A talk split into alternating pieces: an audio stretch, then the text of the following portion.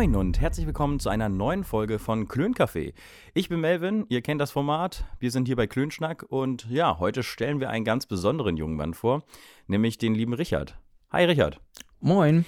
Ja. Möchtest du eigentlich lieber Richie oder Richard genannt werden? Äh, du, es ist eigentlich vollkommen egal. Also Künstlername in Anführungszeichen ist ja Richie. Ähm, privat Richard. Inzwischen vermischt sich das Ganze so ein bisschen, also wie du möchtest. Ja, willst du dich vielleicht kurz vorstellen? Wie alt bist du? Ja, ich bin äh, Richard, ich bin 21 Jahre alt, werde morgen, also zu dem halt zu heutigen Zeitpunkt morgen, äh, 22. Ich wohne in Hamburg, komme ursprünglich hier auch aus der Nähe von Bagdeheide und ja, ja, äh, morgen ist gut. Äh, wir nehmen das an einem Samstag auf, aber es erscheint an einem Dienstag. Immer Dienstag, immer, immer einschalten. Äh, und auch gerne euren Großeltern empfehlen. Äh, das hilft mir sehr. Ich sehe immer die Statistiken, wie viele Leute sich das anhören. Und ähm, befriedigt mich sehr, wenn es viele Leute sind. ähm, du hast eben gerade schon gesagt, dass Richie dein Künstlername ist. Ähm, was bedeutet denn Künstlername, beziehungsweise wofür?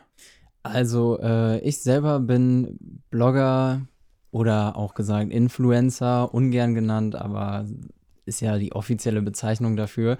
Ähm, ich selber bin sehr aktiv auf Instagram, führe meinen eigenen äh, Fashion- und Lifestyle-Blog und YouTube ein wenig. Ähm, genau. Und dort auf diesem Blog heiße ich Richie SKR, was äh, Richie halt mein Spitzname von vielen ist. Ähm, und SKR steht halt für eine Abkürzung von meinem Nachnamen. Und das ja auch nicht gerade unerfolgreich, oder? Also äh, kannst du davon leben? Wie viele Abonnenten hast du? Also zurzeit habe ich um die 24.000 Abonnenten, ähm, womit ich ja noch unter die Kategorie Mikro, Mikro-Influencer falle. Aber äh, man kann sich davon ein schönes Taschengeld als, ja, als Nebeneinkunft erbringen. Ja, was ist denn deine Haupteinkunft? Meine Haupteinkunft, ich selber mache gerade eine Ausbildung zum Kaufmann für audiovisuelle Medien. Ja, das passt ja. In einer Modelagentur. Ähm, kann man sich einfach darunter vorstellen, ich bin der Typ, der die Modelle verbucht. Hm. Und äh, was muss man da so beachten, beziehungsweise was hast du so in deiner Ausbildung gelernt, beziehungsweise was hast du vielleicht auch schon vorher gewusst und kannst jetzt nochmal vertiefen? Also ähm, grundsätzlich geht es einfach hauptsächlich um die Karriereplanung der Modelle und natürlich den Kontakt zwischen Modell und Kunden, sodass wir dafür sorgen, dass die ihre Jobs bekommen. Und es ist wirklich äh, sehr spannend zu sehen, wie das Ganze eigentlich abläuft, und auf welcher Ebene, menschlichen Ebene das Ganze auch stattfindet. Ja, worauf muss man achten? Ähm, man guckt halt, dass man auf jeden Fall die Modelle in die richtige Richtung bekommt, in die man sie bekommen will. Und man muss von vornherein auch einschätzen können, wie viel Potenzial steckt eigentlich in diesem Modell. Wird es ein Modell sein, was für das Daily Business zuständig ist? Also das heißt, für die ganzen Online-Shops wie Zalando, About You, falls ich das hier sagen darf, so. Ja, Marken, Tim hat schon äh? so viel Werbung in der ersten Folge gemacht. Okay, okay. Wir sind dafür bekannt. ähm, genau. Oder, ähm, oder die, die in der Verpackung von den ganzen Lidl-Produkten oder so zu sehen sind. Aber äh, natürlich muss man dann auch gucken, hat es vielleicht das Modell, das Potenzial, auch ein Modell für Armani oder für Deutsche Gabbana oder HM zu sein. Und zu der Ausbildung bist du gekommen, also auf die Idee bist du gekommen, weil du das mit dem Instagram schon vorher gemacht hast? Oder ähm, ja, wie, wie bist du eigentlich auf die Idee gekommen, da eine Ausbildung drin zu machen? Also generell hatte ich erst überlegt nach der Schule, gut, was möchte ich jetzt eigentlich machen, wie so viele. Und mein Gedanke war erstmal, ich möchte irgendwie in den Modebereich im Bereich kommen und dort äh, auch nicht nur hobbymäßig arbeiten, sondern auch hauptberuflich. Und da gibt es natürlich ganz viele Möglichkeiten. Dann hatte ich überlegt zu studieren, aber da waren die Möglichkeiten auch alle nur mit sehr, sehr hohen Kosten verbunden, die man sich auch irgendwie natürlich beschaffen konnte. Aber ich hatte nicht allzu Lust darauf und wollte gleich in den praktischen Bereich einsteigen. Und dann habe ich mich einfach blind beworben bei Modelagenturen, bei Werbeagenturen im Bereich Mode und dann bin ich dazu gekommen. Ähm, und du hattest deine Abonnenten auf Instagram ja schon vorher. Also ja, genau. wahrscheinlich sind das jetzt über die Jahre noch ein paar mehr geworden. Aber wie hast du denn da angefangen und wie bist du denn zu dieser großen Reichweite überhaupt gekommen? Hat das lange gedauert? Äh, wie muss man sich das vorstellen? Also, ähm, ich führe sozusagen eine äh, Blogger-Beziehung. Also meine Freundin, die hat das schon ganz, ganz lange gemacht und als ich sie kennengelernt habe, musste ich natürlich immer von ihr einmal ein paar Bilder machen. Und das war Ende 2015. Und dann hat sie irgendwann mal gesagt, komm, du stellst dich jetzt auch mal vor die Kamera und hat halt ein paar Bilder von mir gemacht. Dann habe ich einfach mal so angefangen, ein paar davon bei Instagram hochzuladen und es kam an sich ganz gut an. Und dann im Laufe vom Jahr 2016 habe ich dann wirklich so angefangen, immer in Anführungszeichen professioneller die Bilder zu produzieren und ein bisschen mehr Gedanken dahinter zu haben. Und so kam das nach und nach. Ähm, die Followerschaft aufzubauen ist ein schwieriges Thema. Ähm, es ging, es sind immer Auf und Abs. Also zwischenzeitlich geht es sehr, sehr gut. Dann ja, hast du gefühlt wieder einen Stillstand in der ganzen Situation drin und du gewinnst fast keine Follower über ein paar Tage, Wochen, aber dann gibt es andere ja, Zeiten, wo ich halt wirklich 300, 400, 500 Abonnenten in der Woche generiere. Ja, das hätte ich auch gerne. aber äh, was für Gründe hat das? Sind das dann einfach so Zeiten in, oder Phasen, wo einfach momentan niemand auf Instagram so aktiv ist? Oder äh, liegt das auch an deiner Arbeitsweise? Also warum so in diesen Schüben und nicht kontinuierlich? Hm, das ist eine schwierige Frage, was äh, jeder versucht zu lösen, ähm, weil dafür gibt es einfach keine Antwort. Der Algorithmus von Instagram, wie das vielleicht ja so ein paar Leute am Rande mitbekommen haben, sind, äh, der ändert sich andauernd und die versuchen da immer irgendwie neue Sachen, weswegen man dann anders gezeigt wird in den Feeds von den Leuten. Genau sagen kann ich es nicht. Natürlich gibt es so gewisse Uhrzeiten, zu denen man am besten posten kann und wo die Bilder dann tendenziell besser laufen, aber das ist inzwischen auch wieder eher, ja, eine Wunschvorstellung, dass es immer noch so ist und man kann es wirklich nicht sagen, wie es funktioniert. Hast du denn so ein Schema F, wonach du deine Posts designst? Also, wo du meinst, okay, dadurch kriege ich am meisten ja, Interaktion ähm, ja, genau. Ja, also generell kann man mit der Zeit natürlich schon sagen, so welche Posts besser ankommen werden, vermutlich, oder welche nicht. Und danach fotografieren wir natürlich auch. Also ich gucke, ähm, was, welche, welche Optik im Bild kommt ganz gut an, welche Posen, welche, ähm, welche Kombinationen von ähm, Hintergrund und von meiner Person selbst sind eigentlich immer am besten und welche Ausschnitte. Aber äh, das verwundert einen auch manchmal, wie man, äh, wie manche Bilder ankommen, die man eigentlich selber gar nicht so, so toll fand, äh, die dann auf einmal durch die Decke gehen. Genau, aber so tendenziell, ja klar, man kann sagen, so, das kommt eher an, das kommt nicht so an und danach richtet man sich natürlich auch, weil auch wenn es nicht das Hauptziel jetzt von mir persönlich ist, damit äh, Unmengen an Geld zu machen oder davon auch leben zu können, ist es äh, so, dass man ja natürlich trotzdem irgendwie wachsen möchte und da eine gewisse Ambition hinter ist. Aber machst du das Ganze für dich selber oder machst du das für, ja, um, um halt da dir noch diesen Nebenverdienst? Also brauchst du diesen Nebenverdienst oder was ist so deine Intention dahinter? Also klar, wie man das vielleicht kennt, so wer eine Ausbildung macht, weiß, da kommt nicht immer so viel Gehalt bei rum.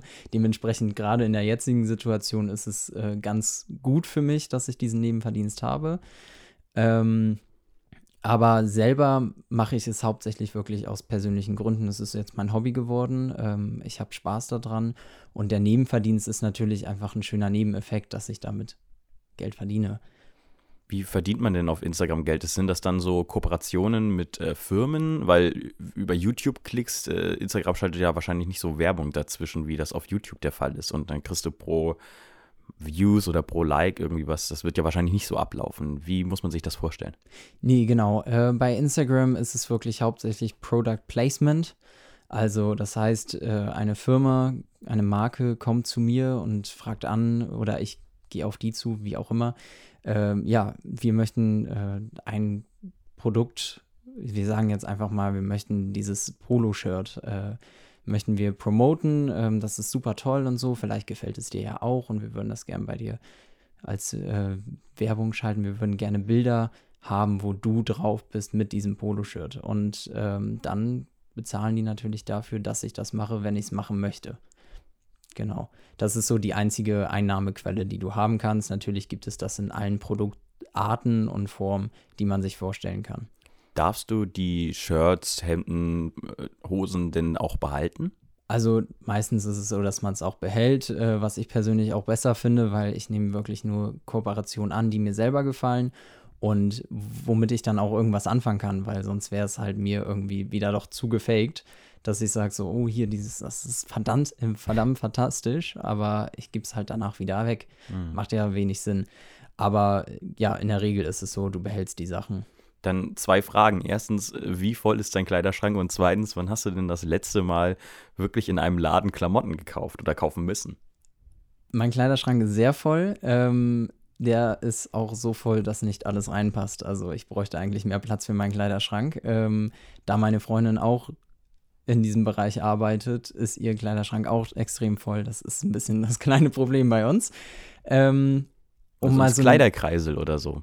Oder ich nehme auch gern was ab. Ja. Du bist immer sehr hübsch gekleidet und ich denke mir nur so, hm, scheiße, wie kriege ich das mal hin? Ja, Kleiderkreisel ist ein guter Stichpunkt, das entlastet schon, auf jeden Fall. Ähm, aber jetzt einfach mal um so eine Größenzahl zu nennen, ich habe über 80 Hemden allein. Wow, also könntest du 80 Tage einfach jedes, jeden Tag das Hemd wechseln und alles wäre gut. Ja, genau. Und dazu kommen ja dann noch andere Sachen. Ähm, ich habe, glaube ich, so maximal 10. Aber gut. ja, ich, das ist so eine Sache. Ähm, selber kaufen, zum Beispiel Hemden tue ich ja einfach gar nicht mehr, weil ich mit Olymp zusammenarbeite, fest, dem Hemdenhersteller. Ja. Kennt man Kennt, vermutlich. Ja, viele. Mhm. Ähm, genau, aber sonst richtig, wann habe ich mir das letzte Mal was gekauft? Basic T-Shirts waren das letzte. Das war auch vor zwei Wochen oder so. Aber sonst äh, so richtig kaufe ich mir eigentlich wirklich nur Anzüge, Schuhe. Ja. Ja. Äh, wir waren eben gerade schon bei dem Thema, wie man so einen Post aufbauen muss. Äh, ich hatte auf Instagram ein paar Fragen gestellt. Äh, könnt ihr abonnieren, Klöncafé, und da stellen wir immer ein paar, also kann man Fragen stellen für die nächsten Gäste, die wir da in die Stories reinposten. Und äh, da hat äh, jemand geschrieben, ob du Tipps für Modefotografie und der Arbeit mit Models hast vielleicht auch nochmal, um auf diesen Zug aufzuspringen, was muss ich, was gehört eigentlich dazu, ein Modeblocker zu sein und diese Fotos zu machen? Also Tipps für Modeblocker jetzt speziell ist auf jeden Fall, du musst deinen eigenen Stil finden. Ich würde auch mir eine Richtung aussuchen, dass du nicht sagst, so an dem einen Tag laufe ich komplett klassisch rum, trage hier einen Anzug bis zum geht nicht mehr und am nächsten Tag trage ich meine zerrissene Jeans, meine äh, Yeezys und eine Snapback Cap oder sowas. Ähm, also man soll auf jeden Fall eine Richtung finden. Mir persönlich ist Qualität auch äh, ein, sehr wichtig, dass du einfach wirklich darauf achtest. Ich mache meine Bilder nicht mit dem Handy. Ich, ich habe äh, eine gewisse Hardware, die ich dafür verwende.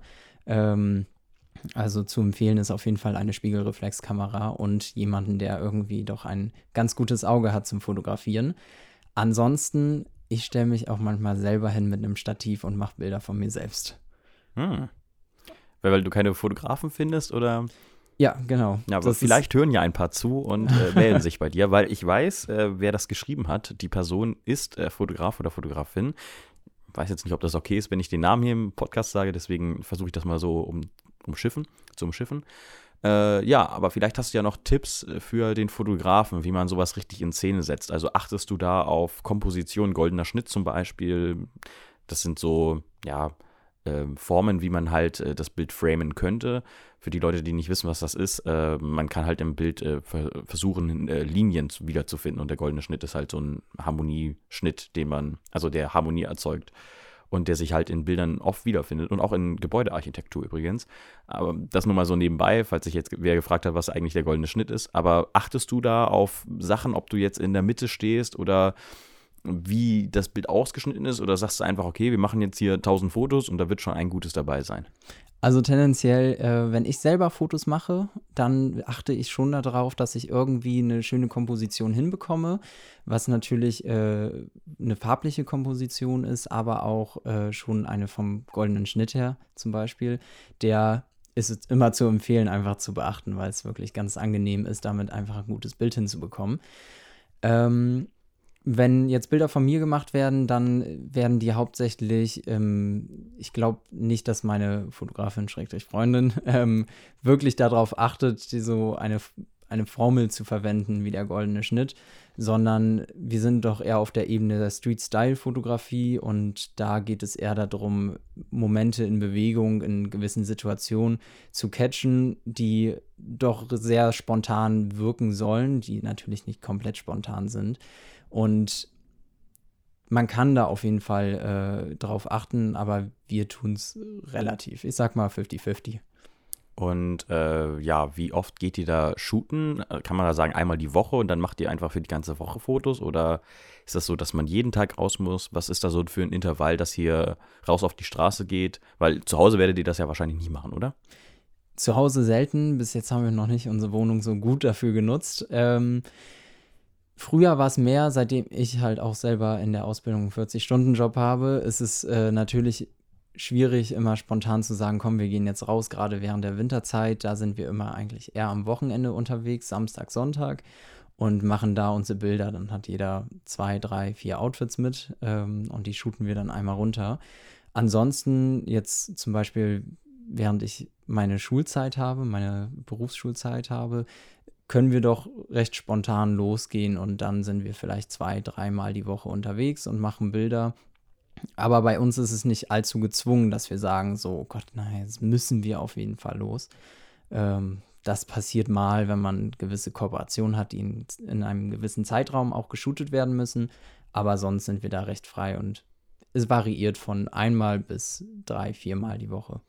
Wird man dann auf der Straße auch angesprochen? Also wahrscheinlich jetzt nicht, ah, Richie, ich lese deinen Blog, ich, ich kenne dich, sondern aber so, was macht ihr da eigentlich? Und muss man das dann häufig erklären oder also kommt das vor? Also inzwischen kommt es nicht mehr allzu häufig vor, weil man, wenn man mal an einem guten Tag äh, durch Hamburg geht, gefühlt an jeder zweiten Ecke jemanden sieht, der irgendwie Bilder macht. Ähm, aber doch, es kommt gerade, wenn ich alleine mal mit auf der Straße stehe mit einem Stativ, da gucken natürlich die Leute komisch, was macht er da, ne? wie sieht das aus? Ähm, und gerade wenn ich dann da wahllos anfange zu posieren und man die Kamera vielleicht nicht auf den ersten Blick sieht, ist es äh, doch, kommen schon mal Fragen oder so ein paar Sprüche ähm, rüber, die aber bis jetzt noch nicht negativ oder sowas waren, sondern einfach interessiert oder ein bisschen freudig, lustig, ja. Kommt man sich da manchmal auch ein bisschen doof vor, beziehungsweise so ein kleines Schamgefühl, weil wenn ich mich jetzt auf, mit einem Stativ auf die Straße stellen würde, ich glaube, ich würde so denken, was denken die Leute jetzt von mir? Ja, das ist jedes Mal, ehrlich gesagt, wirklich immer wieder eine kleine Überwindung, weil ich jetzt nicht allzu häufig wirklich selber von mir alleine Bilder mache. Und gerade in Hamburg, Hamburg ist ein Kaff, ne, da kennt man sich schnell mal, ähm, ist es immer so eine Sache, oh Gott, äh, ja, wo suche ich mir jetzt einen Platz, wo nicht allzu viele Leute rumlaufen, die mich dabei sehen.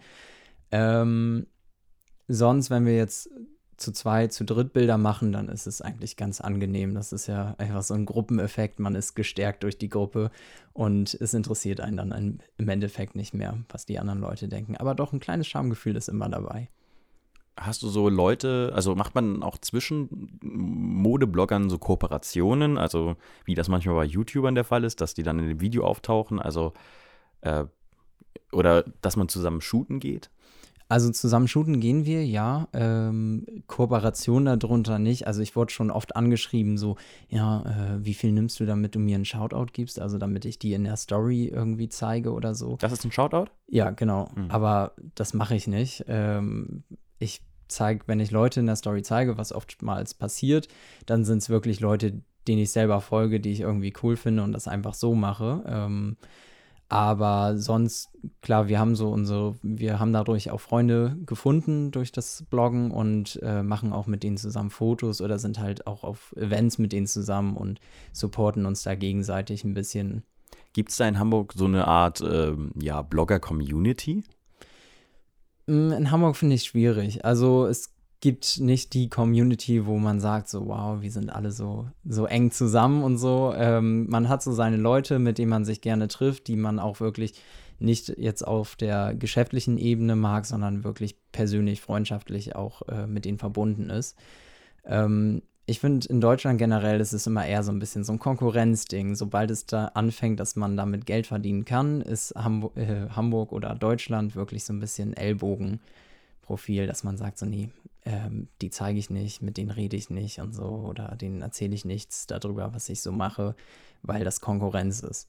Was totaler Schwachsinn eigentlich ist, weil das zeichnet sich ja, äh, dieses ganze Business zeichnet sich eigentlich dadurch aus, dass man äh, ein Individuum ist. Mm, nun ist es ja auch irgendwie eine Art Hobby von dir und bei den meisten Hobbys lernt man ja darüber auch Freunde kennen.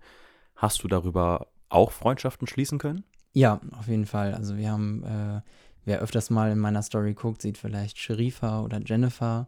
Ähm, das sind zum Beispiel zwei sehr gute Freunde von uns jetzt, ähm, die wir darüber kennengelernt haben, aber auch äh, diverse andere Leute. Oder in Amerika selbst habe ich darüber auch Connection geknüpft. Ähm, als ich dann vorletztes Jahr nach New York geflogen bin, habe ich mich da auch mit Leuten getroffen und wirklich äh, sehr schöne Quality Time gehabt, die nicht äh, nur auf den Blog bezogen war, sondern einfach wirklich privat war. Ja. Hm. Jetzt kommt eine sehr fiese Frage, äh, einfach fies, weil, ja, wirst du gleich sehen. Äh, du meintest ja eben gerade, dass sehr oft die Ellbogen da sind und du aber trotzdem Freunde findest. Glaubst du, dass es eher so was Oberflächliches, vor allem in dieser ganzen Szene, jetzt nicht unbedingt bei richtig guten Freunden, die du dann auch richtig gut kennengelernt hast, außerhalb von diesem äh, Modeding, aber glaubst du, da ist viel Oberflächlichkeit dabei? Da ist unglaublich viel Oberflächlichkeit dabei. Also wer schon mal in, generell in der Modeszene unterwegs war, ist, weiß, dass es alles hier Kuss links, rechts und hinten gibt es ein Messer rein. Ähm, das ist wirklich ganz, ganz viel. Da kommen die komischsten Leute an, die auf einmal äh, ganz gut mit dir befreundet sein wollen, weil sie irgendwas wissen möchten. Und wenn sie diese Informationen haben würden, wären sie sofort wieder weg. Aber auch, es ist halt ja, es ist sehr, sehr oberflächlich. Was sind denn das für Art von Informationen? Äh, hauptsächlich wirst du angeschrieben, so, ah, ich habe gesehen, du hast mit denen und denen zusammengearbeitet, kannst du mir da den Kon äh, Kontakt geben? Und dann sind das meistens Personen, die du vielleicht einmal gesehen hast oder gar keinen Kontakt zu denen hast, äh, die folgen dir nicht, die sonstiges oder sind, die kennen dich noch nicht mal und äh, solche Informationen gibt man natürlich nicht einfach raus. Ähm, wobei man das auch meistens gar nicht machen darf vom Kunden aus. Äh, ja, sowas zum Beispiel. Das ist so die, äh, der hauptsächliche Punkt, worum es geht. Oder natürlich so, ja, sag mal, ich habe gesehen, du hast das ganz schön da zusammengestellt mit irgendeiner App. Wie heißt die denn? Äh, wie ist das? Äh, wo hast du das gemacht? Und so. Das sind eher Informationen, die man rausgibt, aber gerade wenn es um Kundenkontakt geht, da werden Leute ganz, ganz komisch. Nochmal zum Thema Oberflächlichkeit. Jetzt siehst du ja relativ gut aus. Ähm, okay, streich das relativ. Äh, hast ein sehr schönes Gesicht, aber du hast auch einen sehr gut trainierten Körper. Äh, ohne dass ich da jetzt zu sehr hingeguckt habe. Ähm, ja, und ah, da mal eine Frage, ich, man hört es ja immer so aus dieser Modeszene, dass äh, vor allem junge Frauen sich hungern müssen, um halt eine perfekte Maße zu haben. Jetzt hört man aus der männlichen Seite eher weniger. Musst du da auch trainieren gehen, um halt einen gewissen Standard zu erreichen? Beziehungsweise vielleicht setzt du das ja auch selber an dich, also rein privat. Äh, wie sieht das da bei dir aus? Also fühlst du dich da irgendwie in ein gewisses ähm, ja, Idealbild reingedrückt? Also bei mir persönlich ist es äh, auf jeden Fall der Fall, dass man so ein bisschen das Gefühl hat, äh, irgendwo sich reingedrückt zu fühlen, gerade wenn man halt äh, auf Instagram irgendwelche Leute sieht, die halt wirklich sehr gut gebaut sind und du dir selber gefällt es, äh, wenn du gut gebaut bist, wenn du trainiert bist, dann ist natürlich so, fühlst du dich noch ein bisschen mehr gepusht, so, oh, ich muss jetzt das auch machen. Ähm, aber es ist natürlich auch irgendwie so ein persönlicher Gedanke dabei, dass man sich selber wohlfühlen will, ähm, das, was ja auch jedem überlassen ist, wie er sich wohlfühlt in seiner eigenen Haut. Aber jetzt auch, seitdem ich in der Modelagentur arbeite, bin ich, glaube ich, doch noch ein bisschen selbstkritischer, was das angeht mit irgendwie Fett am Körper oder sonstiges. Also es ist nicht krankhaft, das nicht, aber es ist äh, doch, man, man hat schon so ein bisschen den Drang dazu, einfach nur dadurch sich vielleicht fitter zu halten, ähm, doch ein bisschen mehr auf die Ernährung zu achten und so, dass man nicht ganz äh, für sich selber unschön aussieht, sage ich mal. Hm, was für Probleme bringt denn so eine ja, Social Media Aufmerksamkeit noch mit sich? Also inwiefern musst du jeden Tag etwas posten, um halt deine Reichweite zu halten oder zu maximieren? Ähm, klar, wenn man nicht aktiv ist, kommt auch nichts oder man verliert eher Follower ähm, und natürlich Reichweite generell. Und dementsprechend ist natürlich schon der Zwang, da irgendwie jeden Tag oder mindestens jeden zweiten Tag ein, zweimal was zu posten und ähm, auch aktuell immer in der Story von Instagram zum Beispiel irgendwie den Tag mit zu begleiten, was mir persönlich oftmals sehr schwer fällt, weil ich mir manchmal denke, so, so interessant ist mein Alltag jetzt gerade gar nicht, dass ich, äh, dass sich das für andere Leute vielleicht lohnt anzusehen, also aus meiner persönlichen Sicht.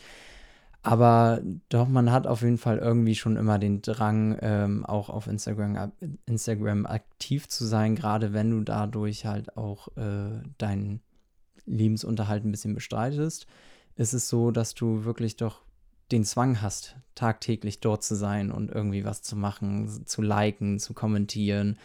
Und äh, ich persönlich merke selber, sobald ich irgendwie eine freie Minute habe, irgendwo rumstehe, zum Beispiel auf dem Bus warte oder äh, in der Schlange beim Einkaufen, habe ich wieder das Handy in der Hand und habe die App schon geöffnet, ohne dass ich es bewusst machen wollte, sage ich mal so. Wie viel Fake ist denn dabei? Also, wenn du gerade gesagt hast, äh, du schaust dir manchmal Sachen an und denkst so, ja, so interessant ist dein Alltag gar nicht. Ähm, glaubst du, da wird auch viel gefaked oder schön geredet? Ich meine, du kannst ja einmal rausgehen an einem Tag der Woche, wo schönes Wetter ist, ganz viele Fotos machen in mehreren Outfits und das postest du dann die Woche über. Also, da kann ja auch viele Sachen gar nicht so zutreffen. Ja, das stimmt. Also ähm, ich persönlich zum Beispiel laufe ja natürlich nicht jeden Tag im Anzug rum. Äh, wie es, nicht? ja, nee, auf oh, keinen Fall. Kein Barney ähm, Stinson.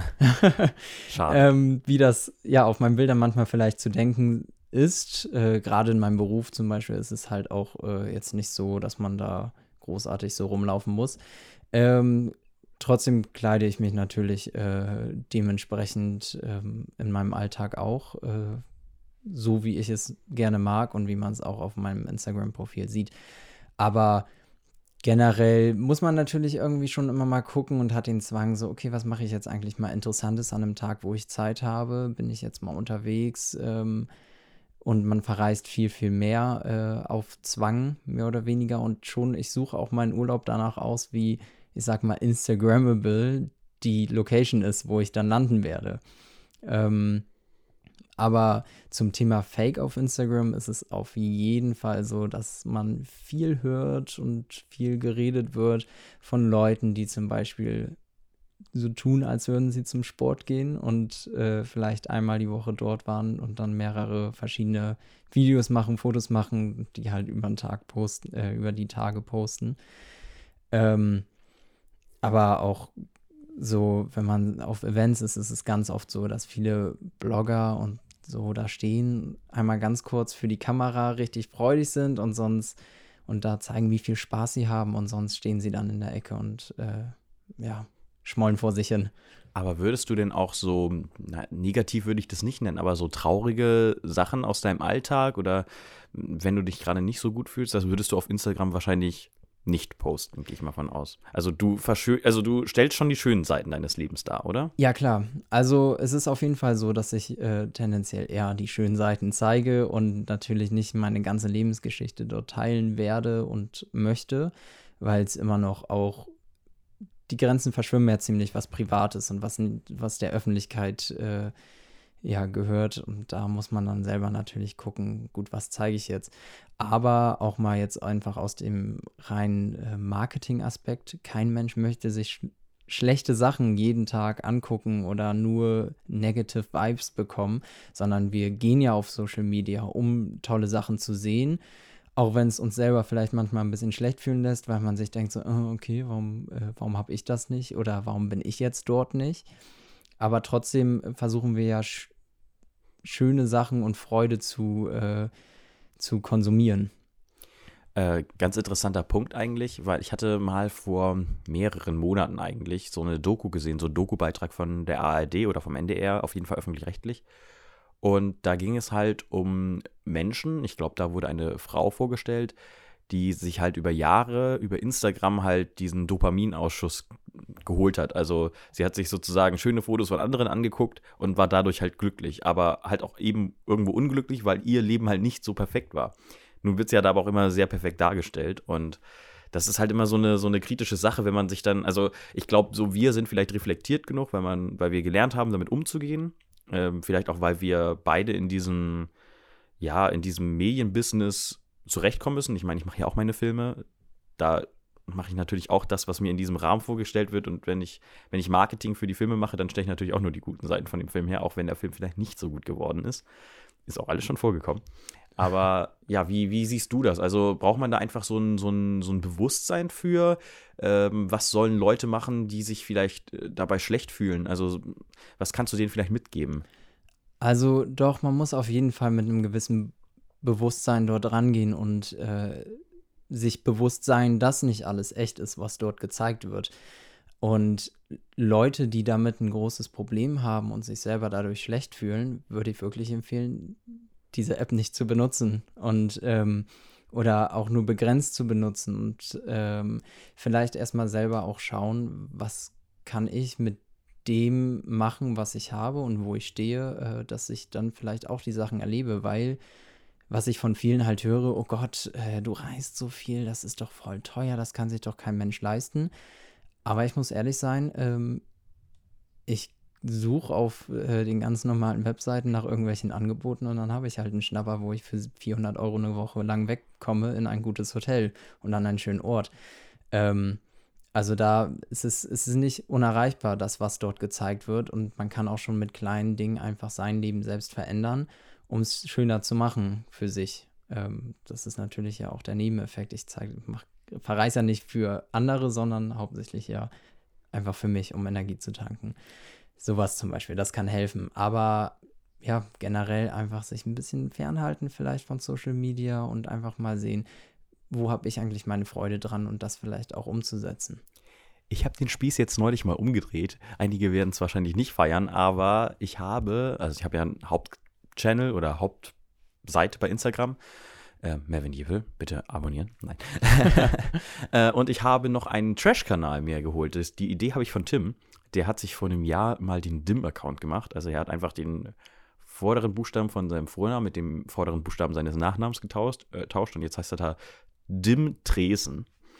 Und äh, ich habe einfach meinen Nach Namen rückwärts gemacht, Niflem. War in meinem Freundeskreis schon so ein Running Gag schon vorher, also dass man mich irgendwie dann Niflem genannt hat und das meine zweite Persönlichkeit war. Aber da poste ich echt, also ich kann das eigentlich gar nicht sagen, aber ja, also es sind die richtigen hässlichen Fotos von mir, die entstehen. Also es ist einfach übelst hässlich und ich mache da Stories von random Sachen, die ich am Tag irgendwie erlebe. Also nicht die schönen Seiten, sondern, also vielleicht übertreibe ich es manchmal auch so ein bisschen. Also es ist halt schon, es ist schon sehr hart. Ähm, ich würde gerne mal deine Meinung dazu wissen. Also es gibt viele, ähm, viele größere Influencer-Blogger auch, die einen Zweitkanal haben, wo sie zum Beispiel ihre ganzen Fail-Fotos zeigen. Ähm, das gibt's? Was auch wirklich ziemlich Geil. lustig ist manchmal, weil da sind dann Gesichter dabei, da denkst du dir, ach du Scheiße, wirklich, ähm, wie das aussieht. Und es ist natürlich auch äh, positiv, sich selber mit ein bisschen mehr Humor zu nehmen und das Ganze auch zu zeigen, so Leute, es ist nicht alles äh, immer ganz perfekt. Ähm, ich selber mache es ab und zu mal in meiner Story, wo dann irgendwelche Bilder sind, die nicht ganz so gut geworden sind und äh, oder wo ich mir denke, so was, was ist da jetzt auf einmal passiert mit meinem Gesicht, mit meinen Augen, wie steht mein Mund und so oder was habe ich in dem Moment gedacht. Ähm, also ich finde es auch positiv, sowas zu zeigen. Ähm, ich selber habe auch schon mal überlegt, vielleicht so einen zweiten Account zu machen, aber im Endeffekt habe ich keine Lust darauf, weil es mir einfach zu viel Arbeit noch extra ist. Und vielleicht gibt es ja auch einfach zu wenig hässliche Fotos von dir. Nee, die gibt es äh, en masse, auf jeden Fall. Ich glaube, ich muss öfter deine Story gucken. also ich, ich habe so viele Leute auf Instagram und die dann immer so alle durchzugucken, ist dann immer schwierig.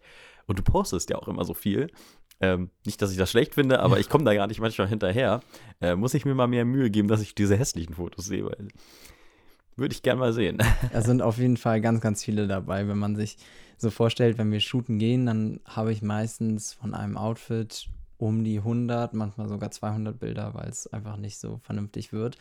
Und äh, da sind grausame Bilder dabei, wirklich. Vielleicht noch ein Grund mehr, dich zu abonnieren. Ja. Richie mit Y, ne? Genau. Richie SKR. Ja, lassen die Leute bestimmt jetzt eher ein Like da, wenn du sowas erzählst. Dann poste ich demnächst mal wieder ein paar mehr davon in meine Story. Dann gucke ich mir das auf jeden Fall auch an. Ähm, wir hatten eben gerade schon darüber gesprochen, also eigentlich haben wir nicht darüber gesprochen, aber du hattest das angesprochen, dass du dann schon schaust, okay, wo kannst du günstig hinfliegen und so weiter. Es gab hier eine Frage, äh, bezüglich Nachhaltigkeit. Eigentlich ging das so ein bisschen um Nachhaltigkeit bei Fair Fashion.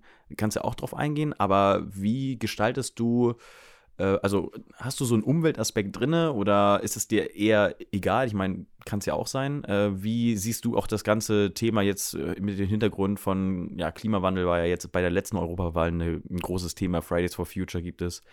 wie gehst du damit um?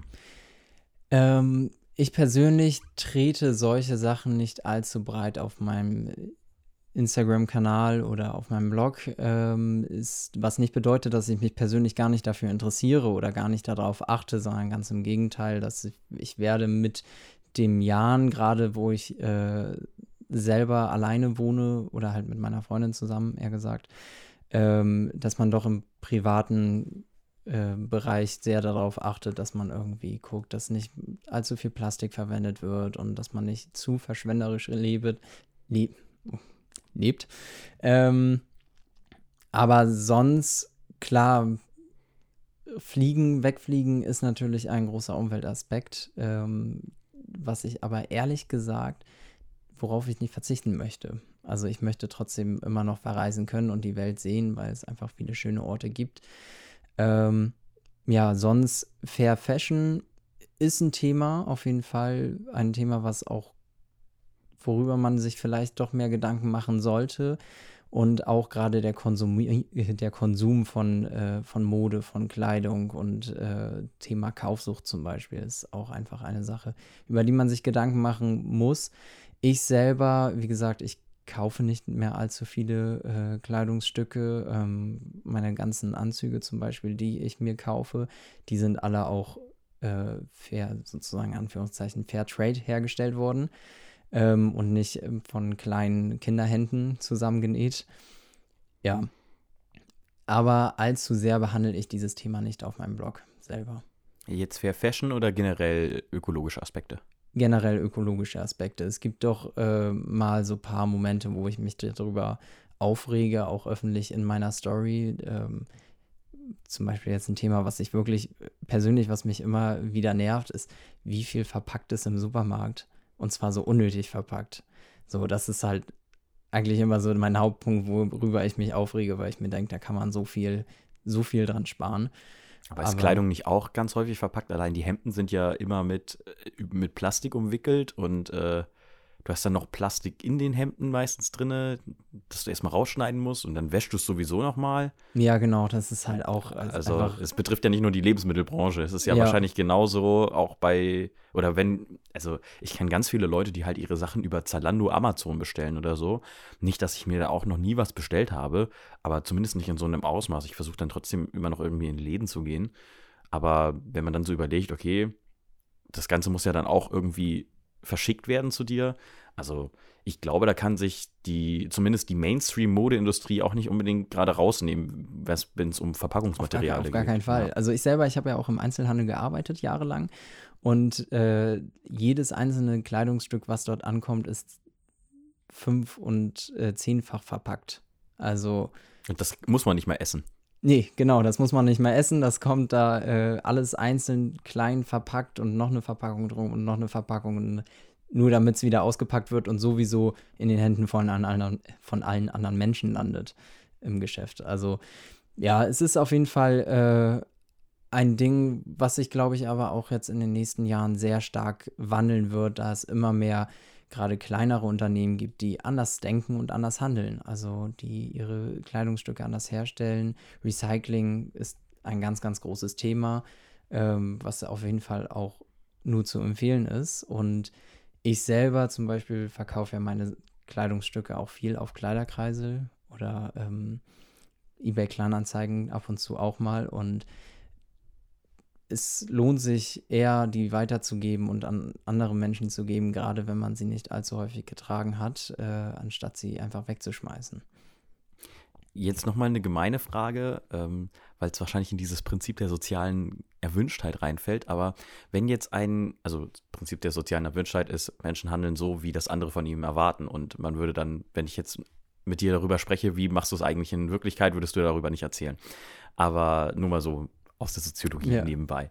Ähm, Würdest du denn, wenn jetzt ein Unternehmen da ist, was Fair Trade arbeitet, vielleicht auch nachhaltig arbeitet, dir aber als Modeblogger nicht so viel Geld bieten kann oder nicht so viel, ja, an Bezahlung, die ja auch physisch irgendwie abläuft oder so, äh, bieten kann, würdest du dieses, diese Kooperation vorziehen vor einem Big Player, der vielleicht überhaupt nicht auf solche Aspekte setzt, aber dir mehr bieten kann als Kooperationspartner?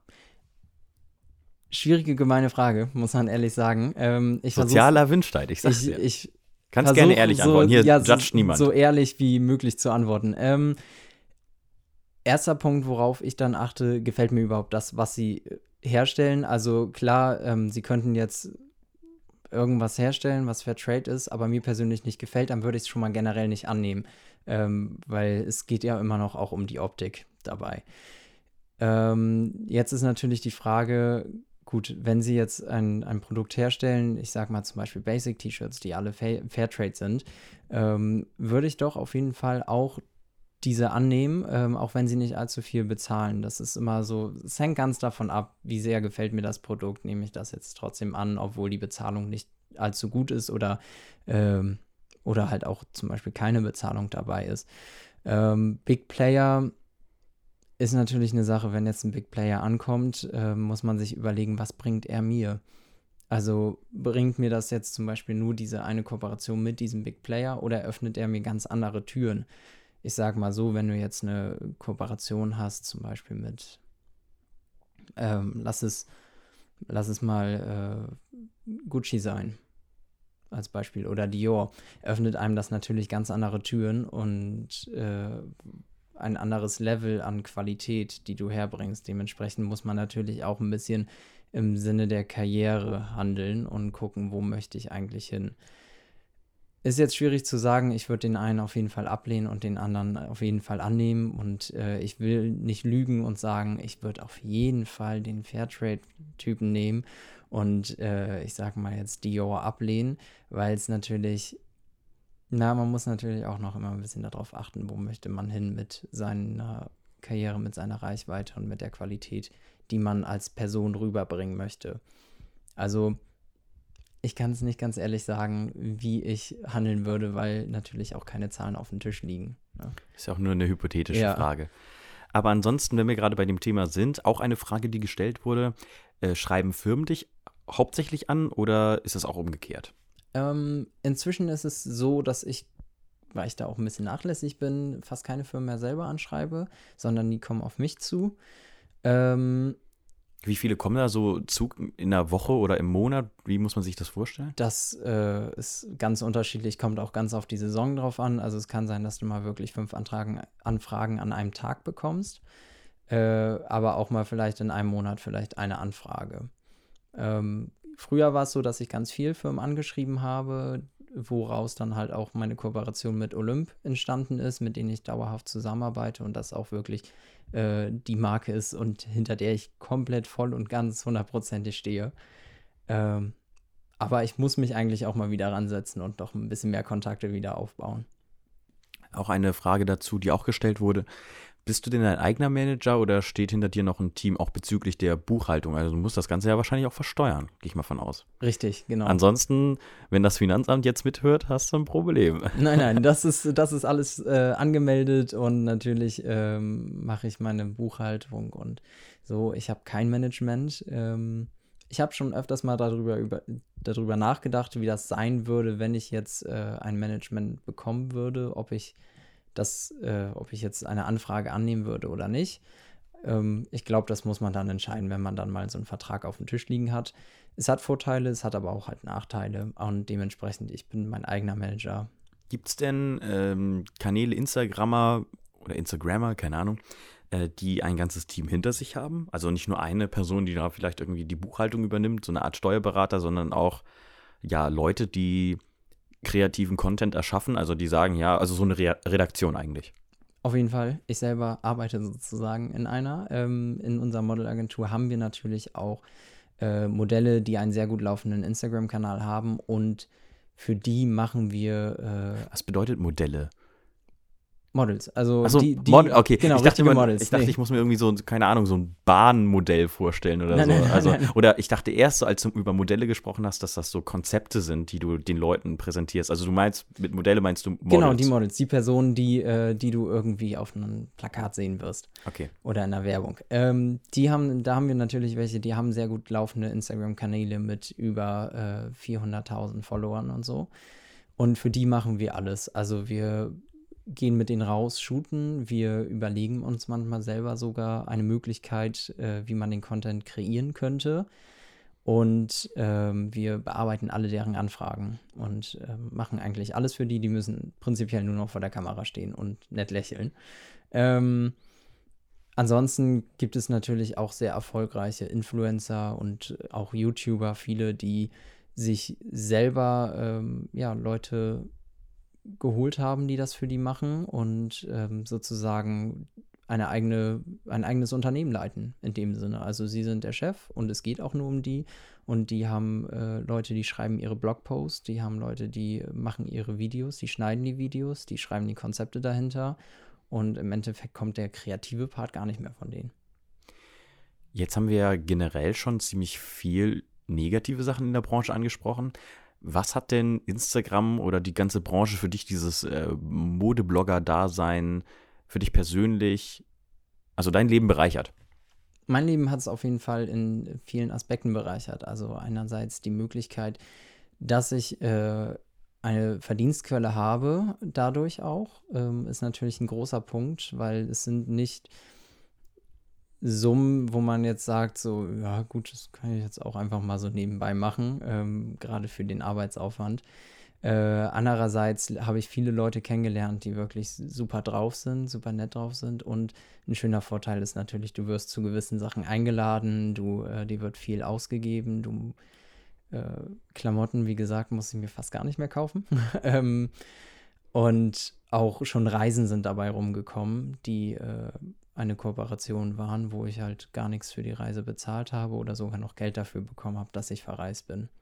Nun ist ja bei vielen Leuten in der Gastronomie und aber auch in, in diesem Tourismusbereich sehr häufig so ein Kritikpunkt, der an äh, Blogger und an, ich sag's jetzt auch mal, Influencer ranfällt, äh, dass viele einfach schon so unverschämt sagen, ja, ich komme zu euch, ich mache einen Post, komme ich günstiger rein. Machst du sowas auch und wie sind da so die Reaktionen? Hast du auch schon negative Reaktionen bekommen? Ich glaube, Luca Concrafter, der hatte ja auch irgendwann äh, vor, ich weiß nicht, einem Monat oder zwei Monaten wollte der in eine Disco gehen, in Köln war das, glaube ich, und äh, wollte da komplett umsonst reingehen und dann, dann hat, hat der Veranstalter gesagt, nein, und dann hat er erstmal so ein Hate Speech auf YouTube veröffentlicht. Ähm, wie siehst du das? Also, findest du auch, da wird ein bisschen zu häufig nachgefragt, andauernd alles umsonst zu kriegen? Wie handelst du das selber? Und wahrscheinlich hast du es auch schon mal selber gemacht. Äh, wie nimmst du Absagen entgegen? Also kommen da auch Absagen?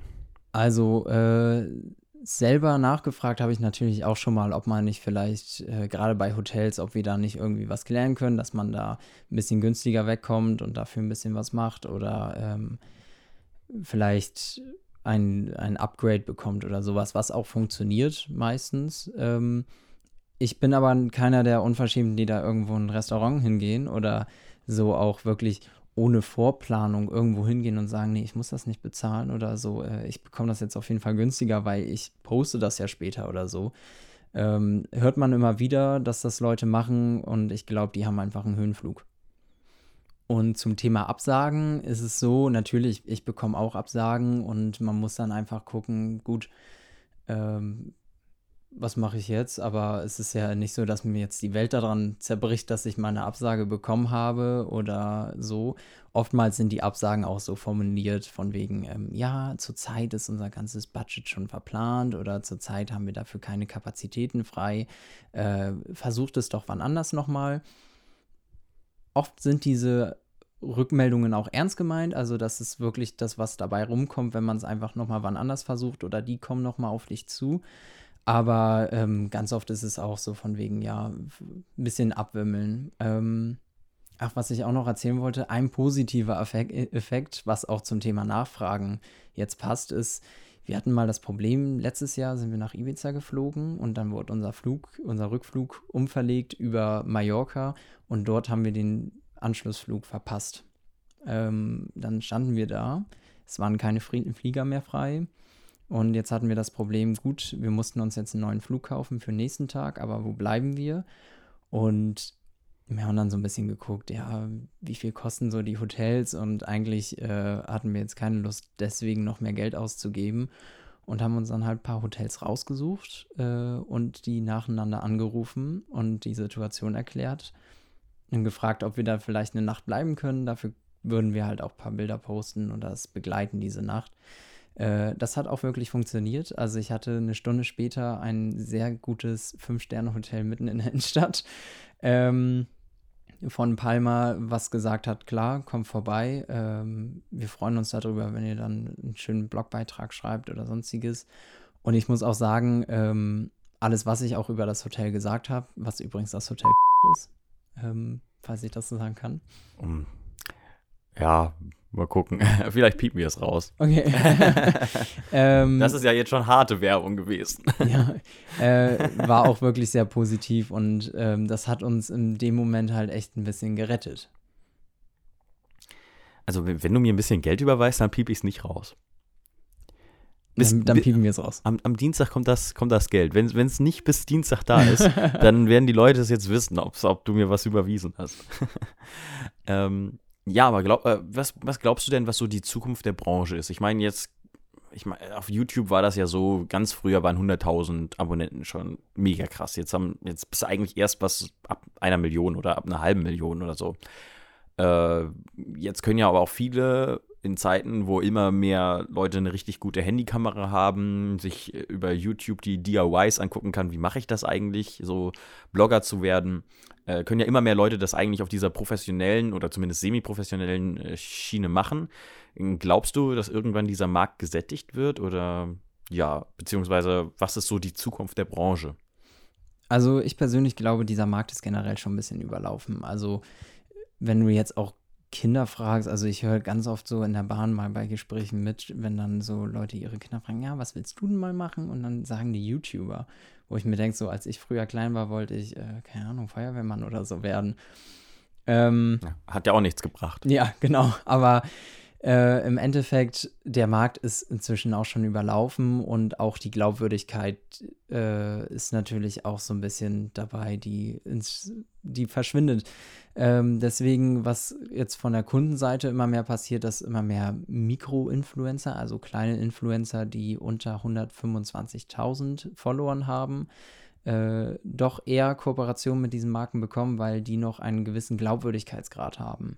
Wohingegen natürlich so jemand mit drei Millionen Followern, der wird jetzt auch nicht pleite gehen unbedingt, außer er verzockt seine Kohle, ähm, wird in Zukunft auf jeden Fall nicht mehr allzu viel Erfolg in der Kooperationshinsicht haben. Und ich glaube auch, dass Instagram selber wird es irgendwann bestimmt auch nicht mehr geben. Es wird irgendwas Neues wiederkommen, wohingegen YouTube sich auf jeden Fall halten wird und glaube ich auch äh, einfach dieses Thema Fernsehen immer mehr verdrängen wird. Der Markt des Influencer-Seins, sagen wir jetzt mal so, wird auf jeden Fall bestehen bleiben. Die Leute äh, brauchen immer irgendwen, den sie folgen können, wo sie was angucken können, wo sie sich Inspiration herholen. Ähm, früher war es Britney Spears, jetzt sind es Influencer. Ähm, ja. Aber die rasieren sich wahrscheinlich nicht die Haare vom Kopf.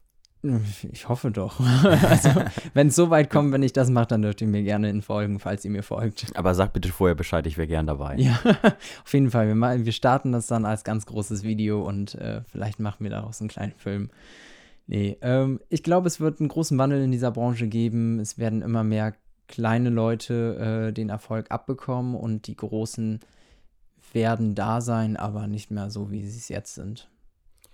Ich würde sagen, dann kommen wir auch so langsam mal zum Ende. Wir machen gleich eine kleine äh, Speedrunde. Das wäre es erstmal so von meinen Hauptfragen gewesen. Falls ihr, die Zuhörer, noch irgendwelche Fragen habt, ich meine, Richie können wir noch mal bestimmt irgendwann Hättest du noch mal Lust? Ja, also ich bin natürlich ganz, ganz doll beschäftigt. Nee, auf jeden Fall. Also ja, dann holen wir die noch mal dazu. Dabei. Ja, dann holen wir noch mal dazu. Äh, könnt ihr noch mal Fragen stellen.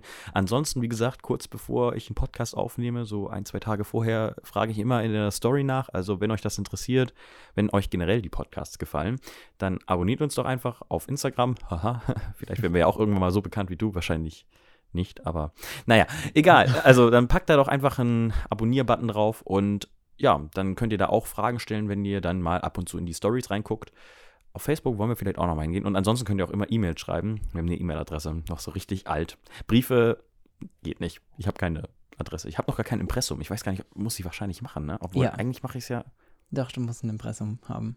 Aber ich bin nicht bekannt. Ich habe ja nur 30, 40 Abonnenten oder sowas. Und ich verdiene damit ja jetzt gar kein Geld.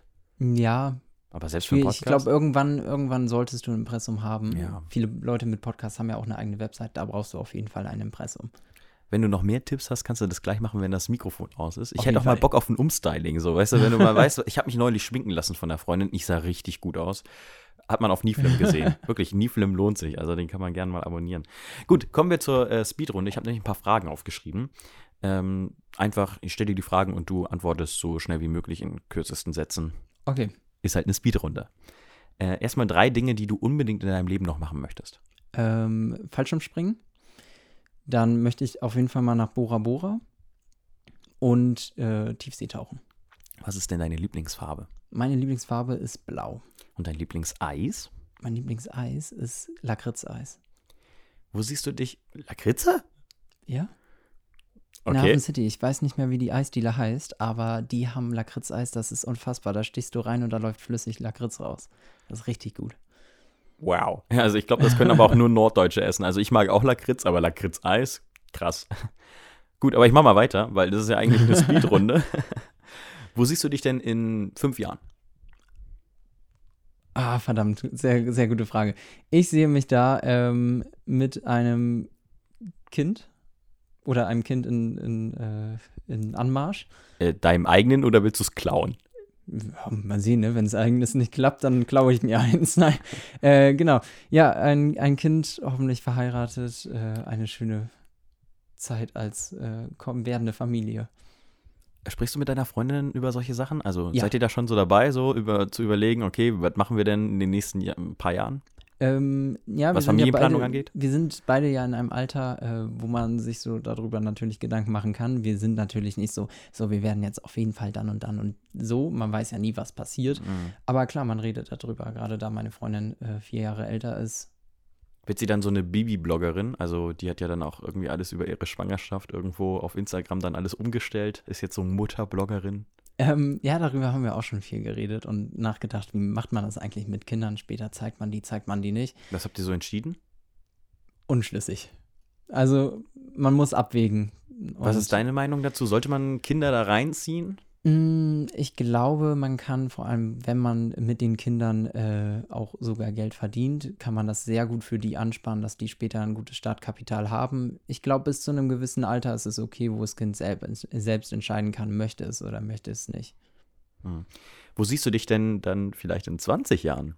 In 20 Jahren, ich äh, hoffe mit äh, zwei gut gewachsenen Kindern, Also zwei ist dein Ziel. zwei ist mein Ziel, ähm, und mit einer schönen Wohnung in Hamburg, äh, immer noch viel unterwegs. Ich hoffe immer noch so entspannt und locker wie jetzt. Glaubst du, du bist in 20 Jahren noch Modeblogger? Ich glaube, dass ich die, mich dieses Thema, ob jetzt auf Instagram und mit dem eigenen Blog, sei mal dahingestellt, aber ich glaube, dass ich das äh, in der Öffentlichkeit immer weitermachen werde. Was ist denn eine Sache an Instagram, was du ändern würdest oder an deiner Branche? An meiner Branche, äh, was ich an Instagram ändern würde und was schwierig ist, diese ganzen Fake-Follower, die sich Leute gekauft haben oder kaufen, äh, dass die einfach weg sind. Ähm, more Diversity, was aber gerade auch schon groß im Wandel ist. Also mehr Diversität heißt mehr Vielfalt. Genau, mehr Vielfalt, was äh, jetzt Menschen angeht, Hautfarben und äh, Körpermaße. Wie, wie, wie ist das eigentlich? Also ich, äh, muss ich noch mal kurz nachfragen. Ähm, nun ist deine Freundin, äh, ist ja kein Problem, ist maximal pigmentiert. Ich weiß nicht, wie man das politisch korrekt sagt. Schwarz. Ist schwarz, ja. Äh, wie, wie ist das so in der, in der Szene? Gibt es da auch rassistische Vorurteile oder ist das eher so, ja, also es gibt Oberflächlichkeiten, aber jetzt nicht in der Hinsicht? Weil wir hatten ja vorhin darüber gesprochen, weil du es jetzt angesprochen hast, mehr Diversität. Ähm, Ja, rassistische, ich, mir ist bis jetzt noch niemand aufgefallen, der da irgendwie sehr äh, verschränkt ist äh, gegenüber anderen Kulturen oder Hautfarben, sonstiges, wie auch immer.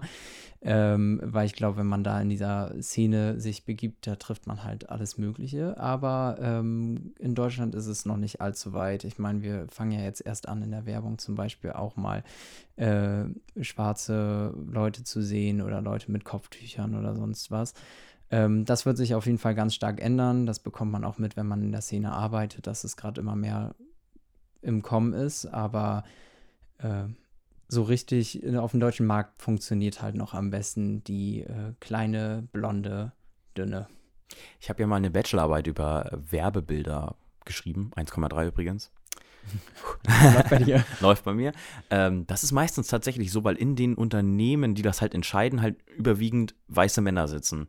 Und also auch manchmal weiße Frauen, aber also es ist halt, äh, du kriegst die Bilder, also das, was die Werbebetre äh, Werbeschaffenden ähm, ja, produzieren, ist ja meistens das, wie sie sich selbst wahrnehmen, beziehungsweise was sie selbst gerne sehen würden. Und ich glaube, da fehlt das vielleicht noch so, dass in diesen Management-Ebenen die Diversität ankommt.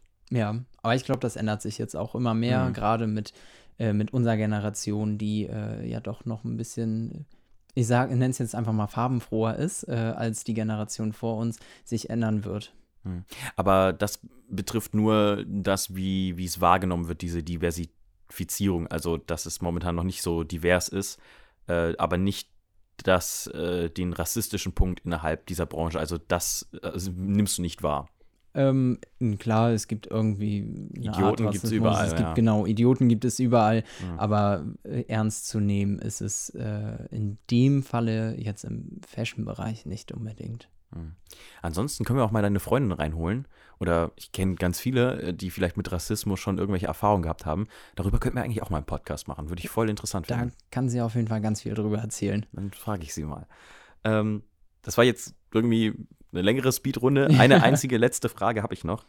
Äh, was kannst du an deinem Leben nicht, also was findest du an deinem Leben am besten und was eher so am, am schwierigsten oder am schlechtesten? Also was kannst du nicht so wirklich leiden und was findest du toll an deinem Leben?